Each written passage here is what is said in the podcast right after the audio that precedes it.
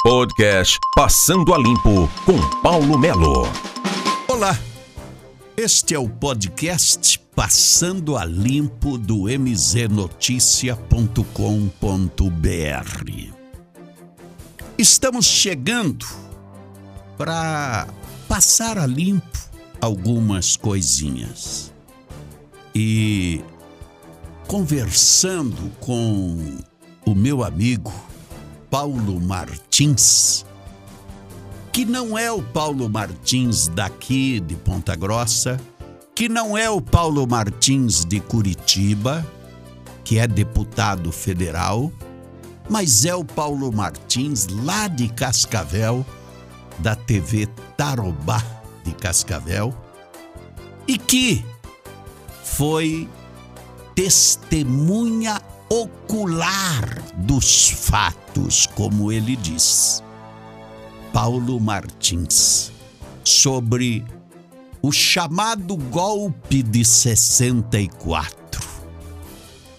E segundo Paulo Martins, ele foi sequestrado na época no estúdio da Rádio Farroupilha para atender os interesses daqueles que estavam no movimento em 1964. Paulo Martins, neste comentário, passa a limpo o que na realidade aconteceu no ano de 1964 no Brasil. É uma depravação. E depravação significa, entre outras coisas, falta de rigidez moral de decoro. Eu digo isso em razão de estar se avizinhando uma data histórica que dissociados da verdade insistem. Há anos de chamar de golpe, o golpe de 31 de março, praticado por militares. Nessa afirmação, envolvendo a posição de militares, juntam outra depravação em torno do que se conhece por revolução. E explico. Primeiro, que nem o dia certo do movimento que inspirou a tomada de posição contra a tentativa de implantarem o comunismo do Brasil, os acusadores sabem. E me cabe corrigir esta falsidade, informando que não foi no dia 31 de março. A tentativa de agitar a intenção, depois de dias de bagunças no país, se deu em 1 de abril no dia 31 de março, num planejamento de agitação, João Goulart e Leonel Brizola deixaram Brasília e se dirigiram para Porto Alegre, iniciando a tentativa de golpe de esquerda. No dia seguinte, 1 de abril, agitação que deram o nome de Campanha da Legalidade, segundo o movimento de resistência que os incipientes de hoje não sabem, ou se sabem, mentem. E teve como líderes não os militares. Não os militares. Que ao longo dos anos são atingidos por espetadas de baixaria.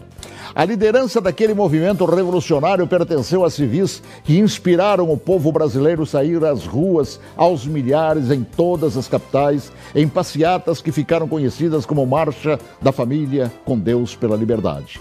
E os civis que promoveram e lideraram a revolução foram os governadores, civis, repito, do Paraná, Ney Braga, de Minas Gerais, Magalhães Pinto, da então Guanabara, Carlos Lacerda, do Rio Grande do Sul, Hildo Menegante, de São Paulo, Ademar de Barros, de Santa Catarina, Celso Ramos, além dos jornalistas Roberto Marinho, do Globo, e Assis Chateaubriand, dos diários e emissoras associados, esta última empresa para a qual eu trabalhava.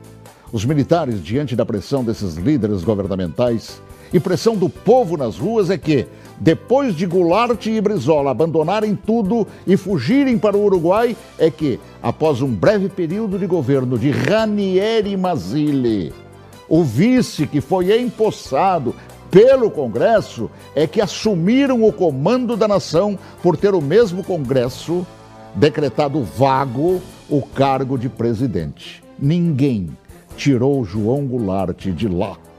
Ele é que fugiu. Eu ouvi fugir.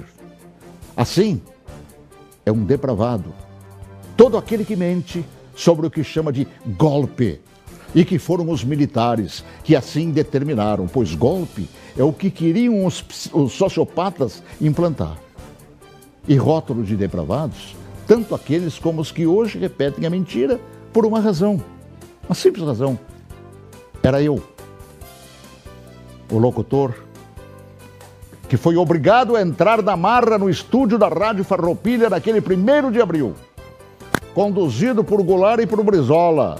Eu fui sequestrado e testemunha ocular da história, talvez, quem sabe, a última no Brasil, e ali ficado na cadeia de rádio chamada Cadeia da Legalidade. Eu fui nomeado oficialmente por Goulart e Brizola lendo ofícios redigidos e patrulhados por um bando de agitadores. Eu acompanhei toda a história, também depois, através do tempo. E todos os seus capítulos não cabem aqui. Mas digo mais: todos os jornais brasileiros apoiaram os governadores civis, líderes daquele movimento assim como apoiaram os militares depois que assumiram para botar ordem no país. Todos os grandes jornais brasileiros, com exceção do chamado Última Hora. E os militares, após assumirem e resgatarem a ordem atropelada pelo comunismo, transformaram o Brasil, naquela época da 49 economia do mundo, na oitava economia do mundo.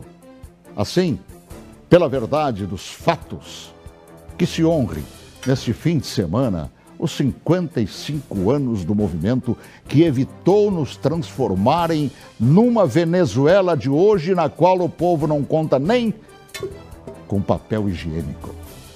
Este é o podcast Passando a Limpo do mznoticia.com.br. Passando a Limpo com Paulo Melo.